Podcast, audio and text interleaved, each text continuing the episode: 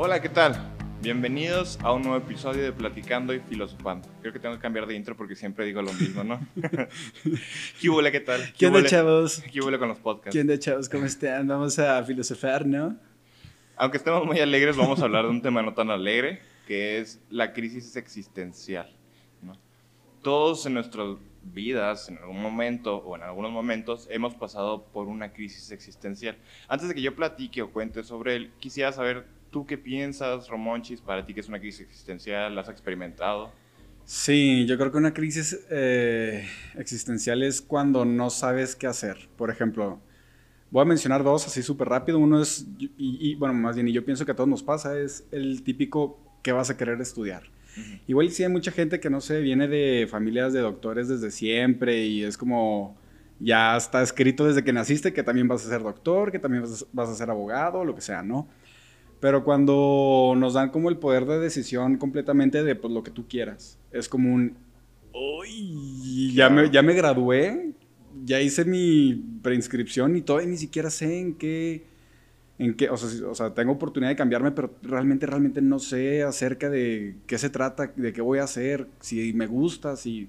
Eso yo pienso que es como esa típica crisis existencial, o sea, el no sé qué hacer, no sé qué decisión tomar, no, me, me falta mucho, o sea, es una... Es un sentimiento de agobio y de, de ansiedad y de muchas otras cosas, ¿no? ¿Y vas a decir otra anécdota? Eh, pues X, o Ah, sea, es, es casi lo mismo. Ah, bueno. Este, pues sí, creo que le, le diste bien más o menos a cómo es una crisis existencial. Digo, tampoco es como si yo tuviera la respuesta definitiva, pero una crisis existencial, vaya, está en su propio nombre, ¿no? Es una crisis de la mera existencia. Es cuando volteamos a ver nuestras vidas y no tenemos nada fijo, o no sabemos, o nuestro futuro no se ve fijo, o el presente. Entonces no sabemos cómo responder ante ello, no sabemos, bien dices, ¿no? O sea, no sé qué estudiar, no sé qué hacer, no sé qué hago de mi vida con mi trabajo. O sea, nos surgen estas preguntas donde nosotros volteamos a ver nuestra vida y la examinamos y decimos, ¿ahora qué hago? ¿Qué Claro. estoy haciendo? ¿Cuál es el camino, no? Entonces, vaya, para, yo creo que es común para todos tenerlo. Creo que el que, el que nunca haya tenido una crisis existencial en su vida, pues es un genio y ya le descifró el sentido de la vida en absoluto. O es porque ya le ya tiene la vida hecha, así de "Ay, soy ultra mega millonario, puedo hacer lo que yo quiera. Pero pues ellos también tienen sus crisis existenciales. Más bien, es alguien que Ah, ok, que ya, ya, tiene todo resuelto. ok. y que todo le funciona a la perfección, porque también parte de ello es que un- una crisis existencial surge cuando la vida va y te rompe todos tus planes que tenías y te dice adiós a la basura, improvisa ahora. ¿Querías estudiar carrera? No, pues ya no tienes dinero, no tienes nada, entonces a ver cómo le haces para seguir viviendo. Claro. Entonces, pues tú puedes tener tus planes a futuro, pero la vida hace lo que quiere. Sí, ¿no? está horrible eso. Este, entonces, estas crisis existenciales nos hacen voltear a nosotros mismos, a mirarnos, a reflexionar para ver cuál es nuestro campo de acción que podemos realizar, buscar redefinir algunos conceptos que tenemos. A, este, a lo mejor con un padre de familia dice, ah, caray, pues soy un buen padre, ¿qué es ser un buen padre? Hice esto mal, ¿cómo puedo replantearme? no? Entonces, redefinimos conceptos. O sea, todo está sacudido, entonces volteamos a nosotros mismos para buscar origen. Como que hacer una autorreflexión o un autoanálisis o... Sí, Ok. precisamente, o sea, para, para evaluar la circunstancia, ¿no? Ok. Entonces, las crisis existenciales, a mi forma de ver, pueden ser en tres sentidos, ¿no? O sea, uno de ellos es ennui. Ennui es una palabra francesa que significa aburrimiento, pero la carga que ya tiene es aburrimiento existencial. Ujú. No, es, por ejemplo, cuando ya estás harto de la vida, que pues, nada te causa gracia, asombro, eres apático. Es como este típico que estás en Netflix buscando series y dices, pues no hay nada bueno porque nunca hay nada bueno en la vida. O sea, que dices, pues me harta todo, no tiene sentido. ¿no? Ujú.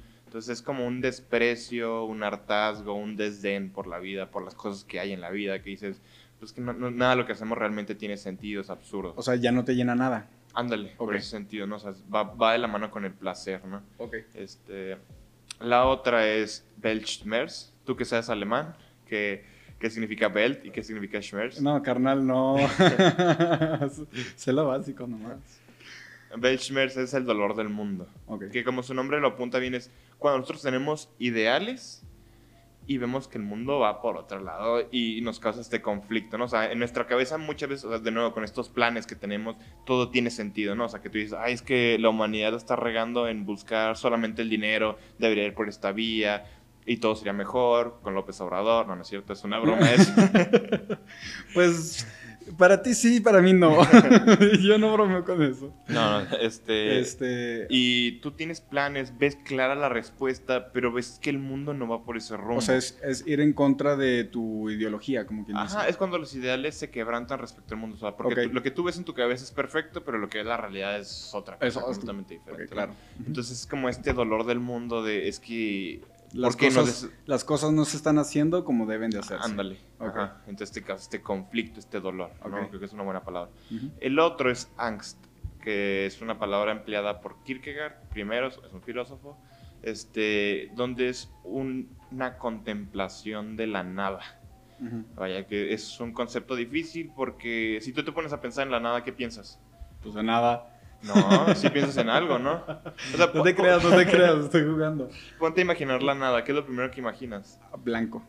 O sea, yo, un, yo imagino, cuarto yo blanco. imagino oscuro. Ok, Entonces estamos imaginando algo, no podemos imaginar la nada. claro. Pero esta contemplación o esta experimentación de la nada es, va mucho en el sentido de las cosas de decir, bueno, es que a lo mejor y después de la muerte no hay nada. Entonces, si no hay nada, nada en nuestra vida, nada, nada, nada, nada, nada, que hicimos en nuestra vida tuvo sentido ni va a tener. Ujú. Este, o nada de lo que estoy haciendo tiene sentido, este, lo que hace la gente es tonto. O sea, si te fijas, los tres van de la mano, pero como que por uno u otro detalle varían levemente. Ujú. En el fondo es como un hartazgo de la existencia que no sabes qué hacer. Ujú. Entonces nosotros nos manejamos en estos sentidos.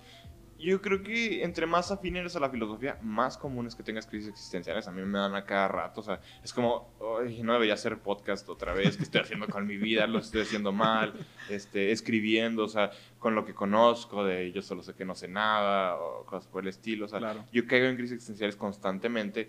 Pero vaya, también es que también hasta parece morbo, ¿no? O sea, parece que un filósofo busca caer a propósito que le divierte tener crisis existencial y hacer que los demás tengan crisis existencial, ¿no? Pues que a fin de cuentas yo pienso que es tu trabajo, ¿no? Generar crisis, yo creo que en cierto sentido sí. Ajá. O sea, igual no es el fin de la filosofía, pero pues tu jale es que la gente se pregunte. Por eso estamos haciendo este podcast, ¿no? O sea, Sí, o sea, generar una crisis, ¿no? claro. Pero claro que la crisis existencial ya es en sentido desmedido, donde cuestionas todo y dices, pues no sé qué estoy haciendo con mi vida. Este, entonces, estas crisis existenciales son común que nos sucedan y obviamente pues tiene que ver el contexto que estamos viviendo, tiene que ver este, las acciones que tomamos, nuestros pensamientos, o sea, varía de uno u otro aspecto, pero hace que por algo regresemos a nosotros mismos, ¿no? Ujú. Yo creo que dos de los más interesantes para tener crisis existencial son la muerte y la soledad.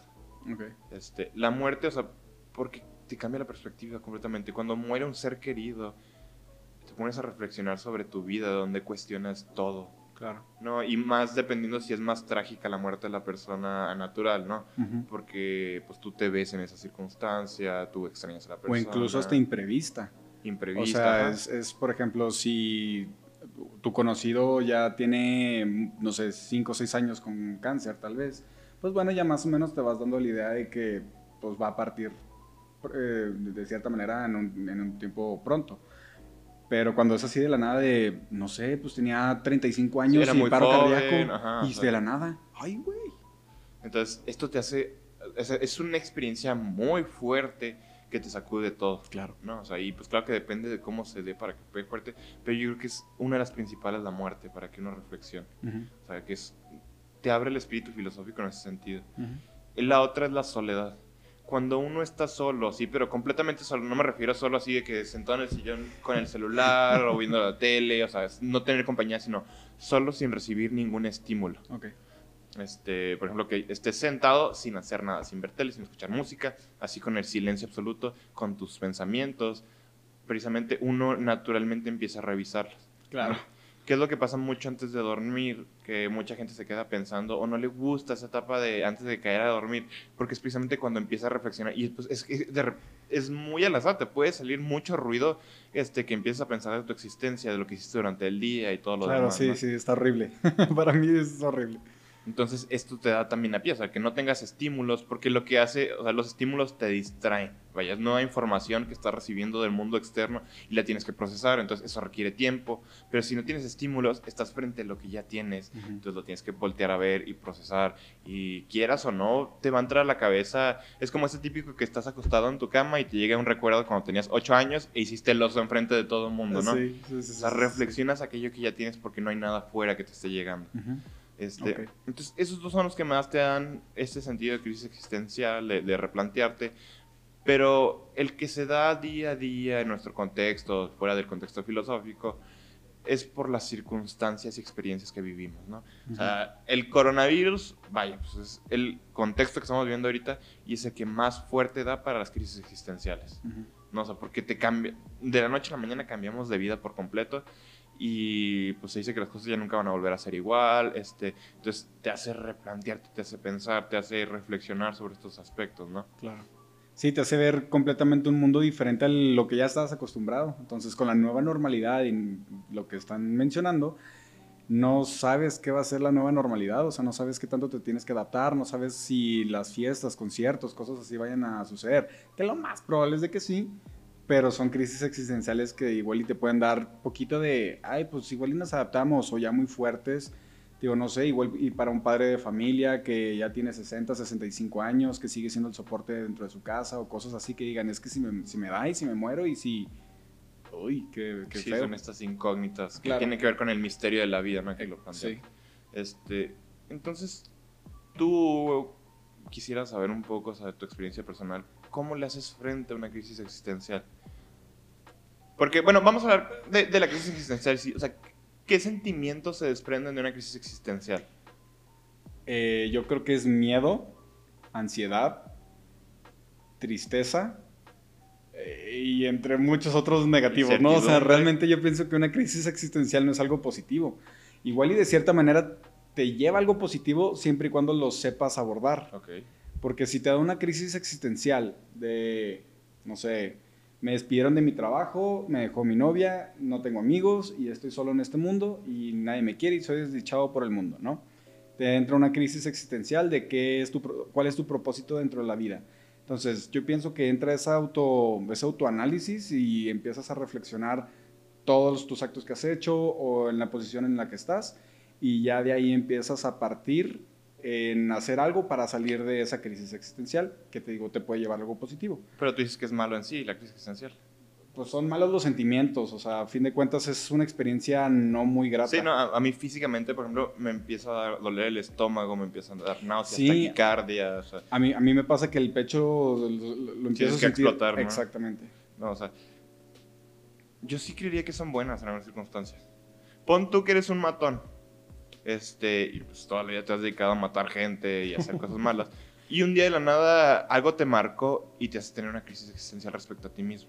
O sea, esa crisis, esos sentimientos negativos son algo bueno porque hace replantear algo malo. Es que, digo, a fin de cuentas, yo creo que una crisis existencial te hace replantear una pregunta de qué estás haciendo de tu vida. Entonces, el qué estás haciendo de tu vida, el, el, el tú pensar en eso es ya empezar a ver como tanto tu potencial o lo que podrías estar haciendo, te digo, no sé, igual y yo soy un millonario y me ando gastando mi dinero a lo estúpido y tengo una crisis existencial y digo, ahorita podría estar ayudando a mucha gente.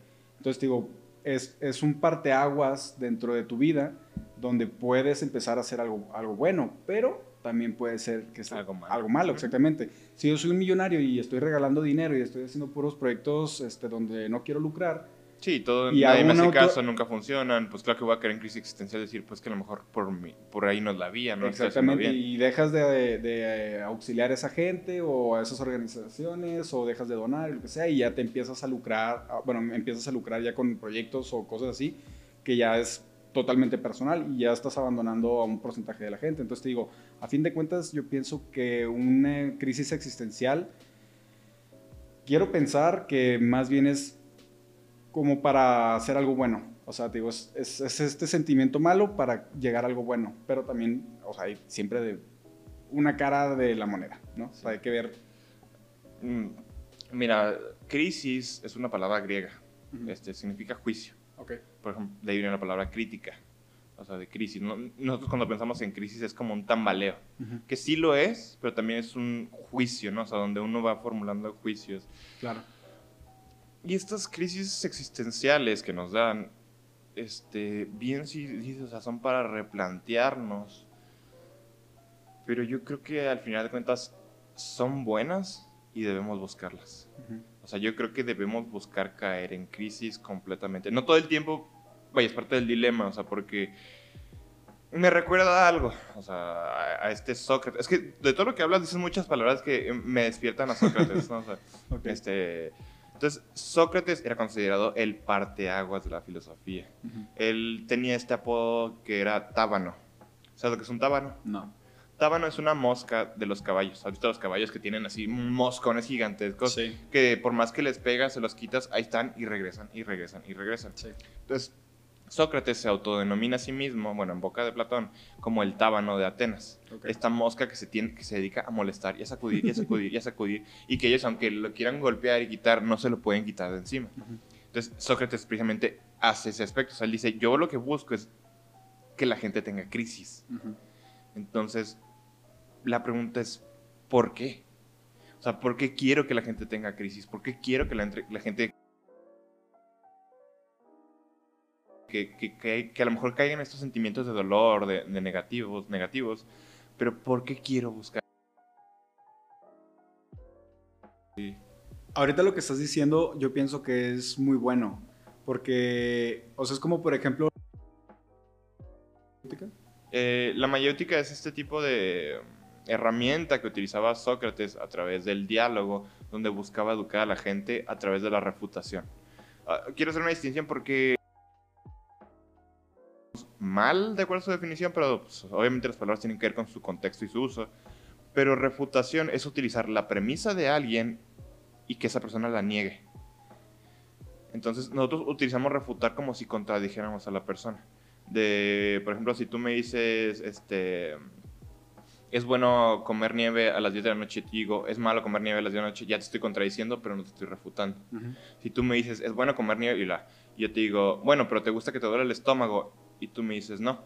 Y yo te digo, bueno, pero si comes nieve después de las 10 de la noche te duele el estómago y no puedes dormir, entonces estás diciendo que no es bueno. O sea, ahí te estoy refutando. Estoy tomando tu propia premisa y la estoy contradiciendo. O sea, que tú mismo la contradigas más bien. Exacto, entonces a fin de cuentas es como eh, en, palabras más mortales, sin, tanto, entre comillas, rodeo, eh, yo, la mayéutica se puede resumir a...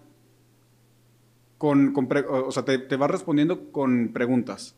O sea, este... Entonces, bueno, sí, llegas a una respuesta por medio de preguntas. El por qué esto, por qué, por qué, por qué, por qué, hasta que ya llegas a, a una respuesta, ¿no?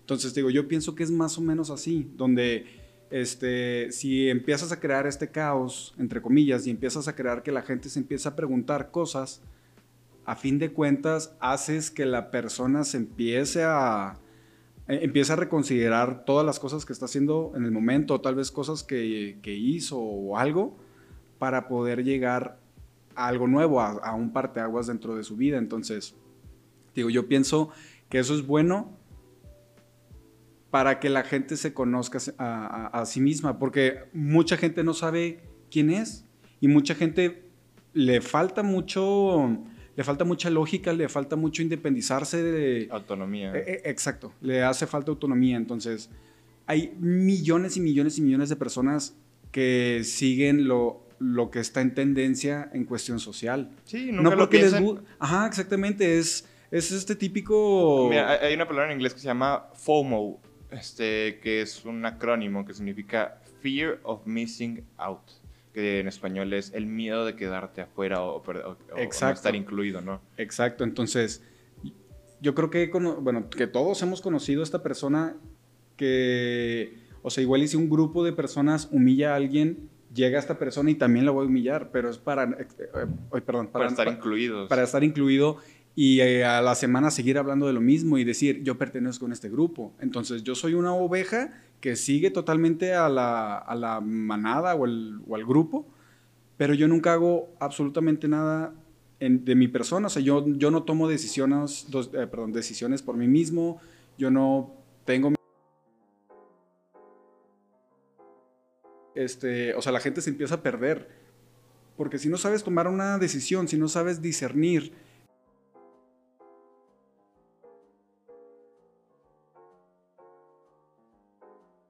¿sí?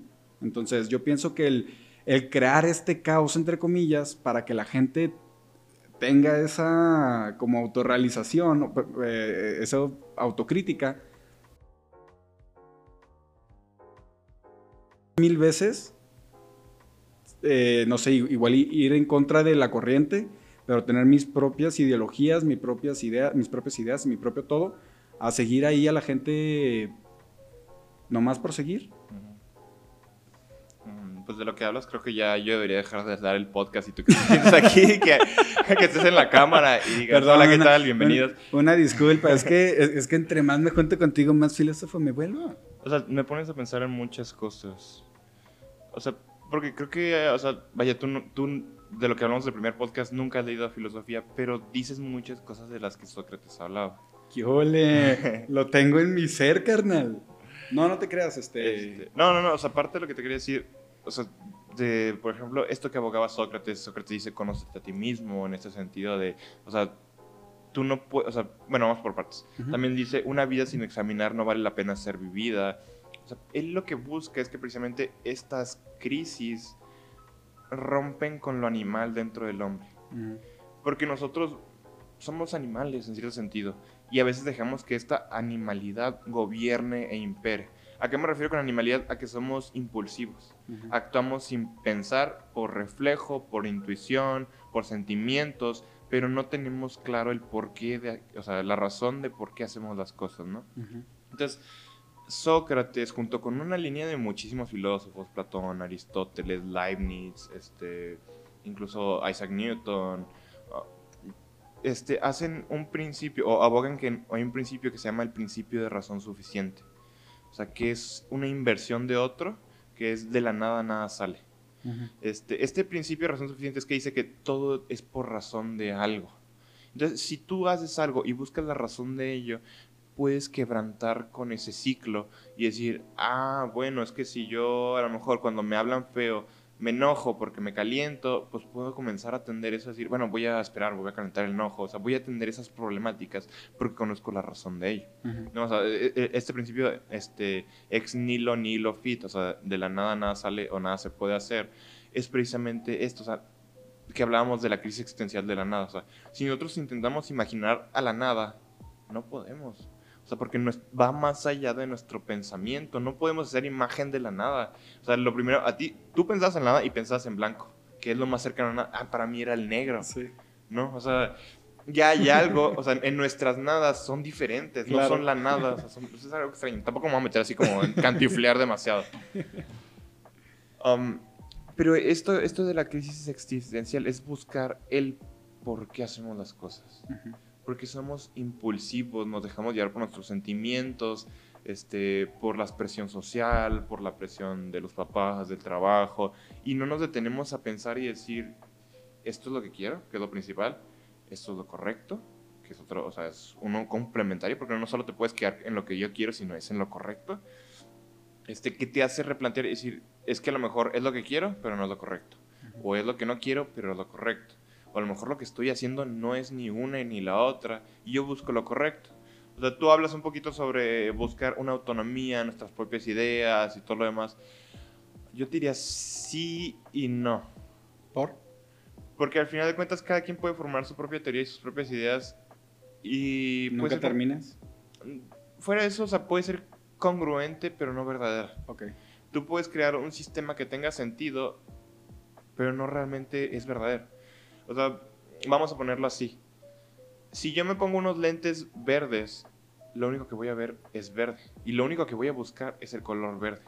Pero eso no es toda la realidad.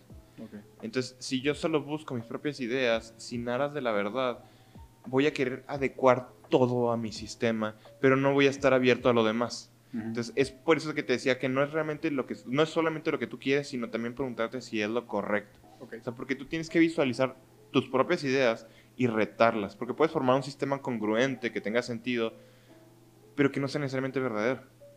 Este, hay un, ¿cómo se llama? Una analogía de la India, este, no sé bien el origen, pero es de elefantes.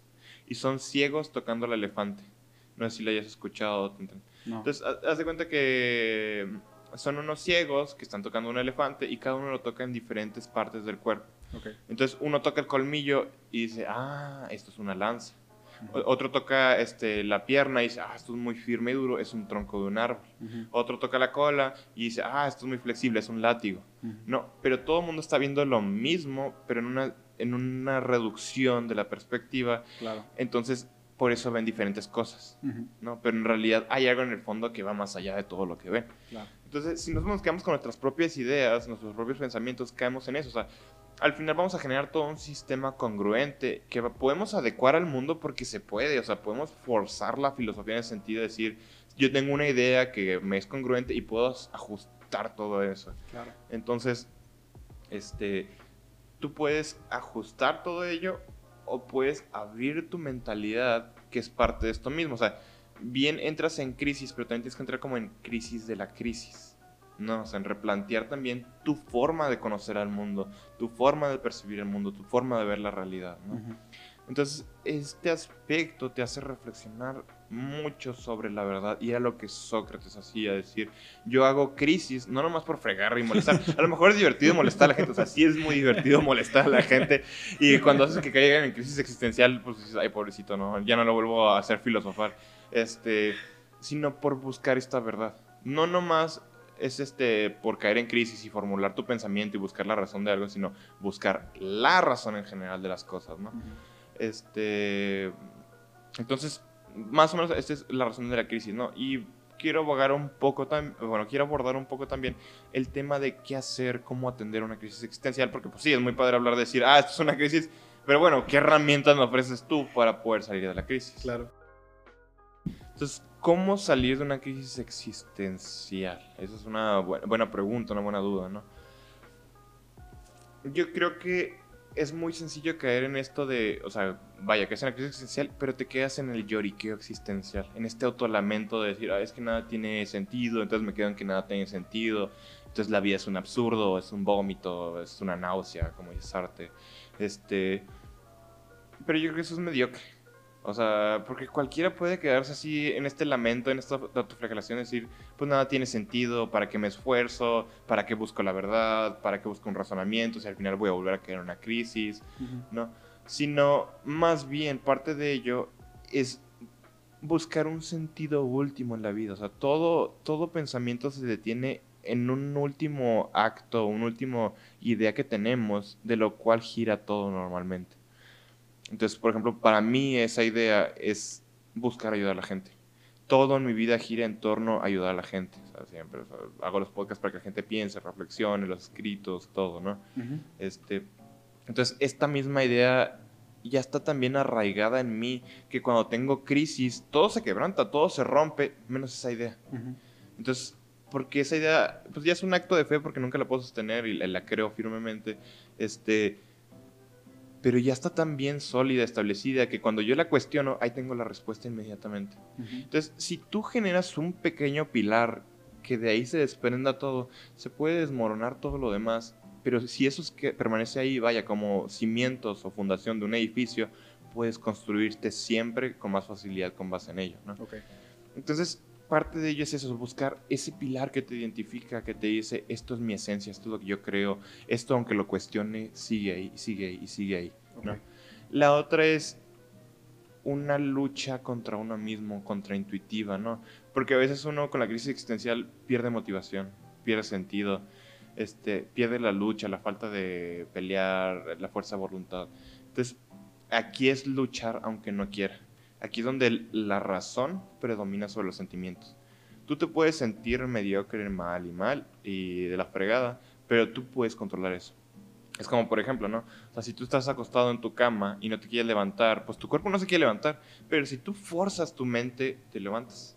Claro. Entonces es luchar contra eso, decir, aunque no haya, aunque yo no sienta que haya un sentido, yo voy a luchar por eso. Entonces la razón como un este, domador de caballos va a aferrar ese sentimiento y lo va a jalar hacia abajo y órale, aunque yo no lo sienta, me voy a obligar a ello.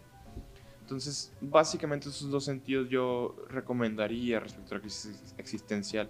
Creo que, o sea, como todo debe ser hecho con medida. O sea, sí son buenas, pero vaya, si tienes crisis existencial cada cinco minutos, cada semana, pues algo estás haciendo muy mal como Muy para mal. que estés dudando, ¿no? Pero si tú pasas toda la vida sin pensar en lo que estás haciendo, también estás haciendo mal. Claro. Entonces, hay, o sea, vaya, hay que buscarlas de vez en cuando para replantear y saber si lo que estamos haciendo realmente es lo que queremos y es lo bueno. ¿no? Pero también si vemos que es excesivo, vaya, pues yo sí recomendaría ir a terapia este, para buscar el sentido externo con especialidad y, y prof- con un profesional, este, pero sí entender que pues, no son buenas ni malas en cierta medida, nos ayudan a crecer como personas. Claro, sí, totalmente. Entonces, este más o menos es el tema de la crisis existencial. Les agradecemos que nos hayan acompañado. Este, comentarios a ustedes, este, cuáles son las herramientas que utilizan para afrontar la crisis existencial, ¿no? ¿Creen que es, creen que es bueno? ¿Creen que es malo? Este, y vaya, si también les interesaría proponernos un nuevo tema de podcast, ¿de qué les gustaría que habláramos nosotros, no? Claro, este, y yo nada más para, para aportar que si les gustan los, eh, los podcasts, este, nos, no- nos pueden ver también en, en nuestra cuenta de Spotify. También tenemos este, estos podcasts en Spotify. Y si les gustan los videos, pues denle like, suscríbanse y la campanita y todo lo que ya los... Todo el rollo, ¿no? Ya se lo saben. Este, y pues por mi parte eh, les agradecemos mucho. ¿No? Igual. Entonces, gracias por acompañarnos y los esperamos a la próxima. Hasta luego.